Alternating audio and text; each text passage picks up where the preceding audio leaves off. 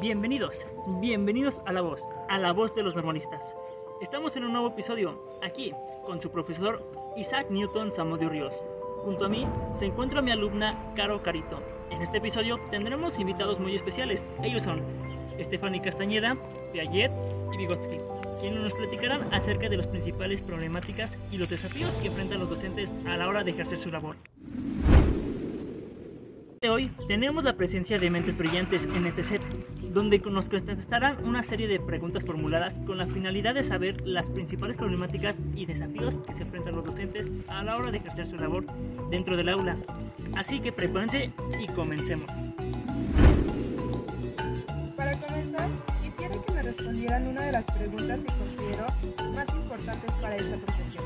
¿Qué características debe tener un docente? Desde mi perspectiva, un docente tiene que ser innovador y creativo. Cabe recalcar que no es lo mismo ser innovador que ser creativo. Innovar es crear cosas nuevas y sobre todo nuevos ejercicios didácticos para que las clases no sean monótonas, repetitivas y aburridas. También un docente debe ser responsable, empático y sobre todo muy paciente con los niños. Otra característica es que el maestro debe actualizarse constantemente conocer al grupo para realizar actividades adecuadas a su forma de aprendizaje. Pero lo más importante es que te guste tu trabajo. Los profesores deben contar con habilidades de observación, conocimientos generales de la docencia y de su área, así como ser responsables y pacientes con los alumnos.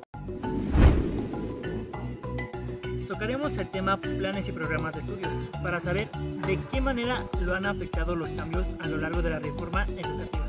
El Plan 2011 ha sido uno de los mejores planes que ha habido en México, porque solo venía el aprendizaje y tú lo adaptabas a como querías enseñarlo, cómo hacer el desglose. Entonces había mucha autonomía, pero ahora el Plan 2017 ya viene todo muy específico y no hay tanta autonomía para desarrollar el aprendizaje esperado como tú quisieras. Ya te he marcado el orden en que trabajar los temas. Desde mi perspectiva, afecta que los programas no se concluyen al 100%. Solo se emplea la mitad del conocimiento y no se da seguimiento porque se cambia a otro. Imaginen, hasta la fecha no se ha trabajado la totalidad de un programa y nosotros como docentes debemos de adaptarnos a estos cambios. Igual afecta al poder adaptarse, ya que debido a lo que estos programas plantean, el docente debe seguir con los temas y muchas veces no se le permite detenerse un poco para poder atender las problemáticas del aula. Sabemos que en la labor docente también se encuentra un desafío muy importante en las aulas. Y es que casi siempre nos vamos a encontrar a un niño que tenga un ritmo de trabajo lento. En ese caso, ¿qué hacen con los maestros? ¿Cómo trabajan con los alumnos rezagados? Yo particularmente adapto algunas actividades para ellos. Es decir, pongo actividades que sean más sencillas o más digeribles para que ellos las puedan resolver. También para que ellos no se atrasen, les ayudo a copiar la actividad en su libreta cuando la tengan que copiar del pizarrón y así no pierdan tiempo. También todos los viernes de cada semana les dedico una hora de trabajo especialmente para los alumnos rezagados, para que aprendan lo que les hace falta. En mi caso, eh, los rezagos de alumnos se atienden repasando temas con el grupo y de forma individual, es decir, brindándoles ejercicios que ayuden a su regularización, por lo que implica mucha dedicación y paciencia. Una forma de ayudar sería principalmente pidiendo ayuda a los tutores, ya que desde casa pueden tener un apoyo y en el aula trabajando individualmente e intentando, intentando poner actividades didácticas o sencillas para que de esta forma pueda desarrollar su aprendizaje.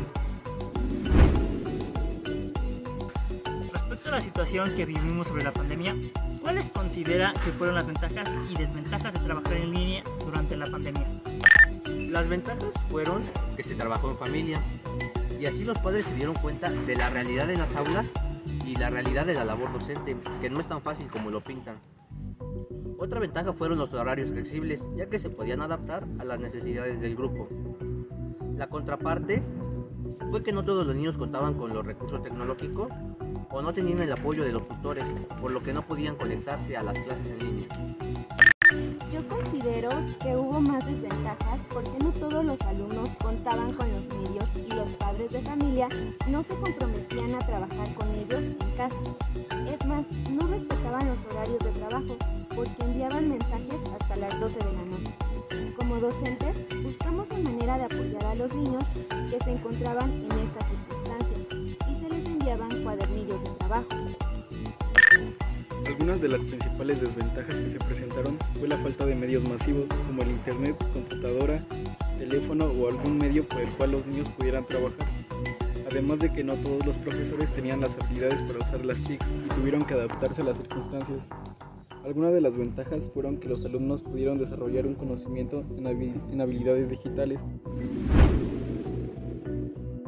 Ahora quisiera preguntar, ¿qué problemáticas se les han presentado con los padres de familia y cómo lo han solucionado?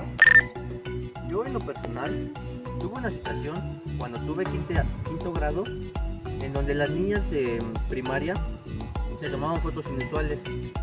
En esa situación nos llevaron a que le querían, querían inculpar a la escuela, pero afortunadamente se comprobó que esas fotos se tomaron en casa. Entonces no hubo tanto problema. Pero cuando tenemos verdaderos problemas o suceda algo en la escuela, lo primero que, que tenemos que hacer es redactar un documento de lo sucedido y entregarlo a dirección. Pero además también en las paredes de nuestras aulas tenemos pegados carteles con protocolos de cómo actuar ante cualquier situación inusual, por ejemplo, abuso sexual. Este tipo de situaciones que comenta Vygotsky nos afectan mucho porque dañan nuestra imagen por malentendidos.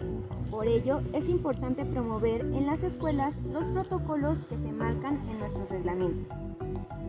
Otro ejemplo es que en pandemia los niños pasaban con una calificación mínima de 8, sin importar que entregaran o no trabajos. Y ahora que regresamos a clases presenciales, no se le da la importancia debida a las tareas, asistencias y actividades. Por lo tanto, la evaluación del niño disminuye y los padres de familia se molestan. Esto se ha hablado con los padres, pero sí cuesta mucho trabajo. En general hay problemas muchas veces por las calificaciones tienen los alumnos, así como de conducta y los problemas que muchas veces, muchas veces se desencadenan debido a la falta de responsabilidad y apatía por parte de los padres. Bueno, como pudimos escuchar, los docentes se enfrentan a varias problemáticas que uno como alumno o padre de familia desconoce. Esta profesión hay que estar muy preparados para este tipo de situaciones y que no se nos olvide que la responsabilidad que conlleva. Con estas entrevistas sabemos qué es lo que nos depara y lo que estamos preparados para afrontar. Agradecemos la participación de mentes tan brillantes como ustedes y nos despedimos de este episodio no sin antes desearles un excelente día. Ahora sí, nos vemos en la próxima transmisión del mejor podcast, La Voz, la voz de los normalistas.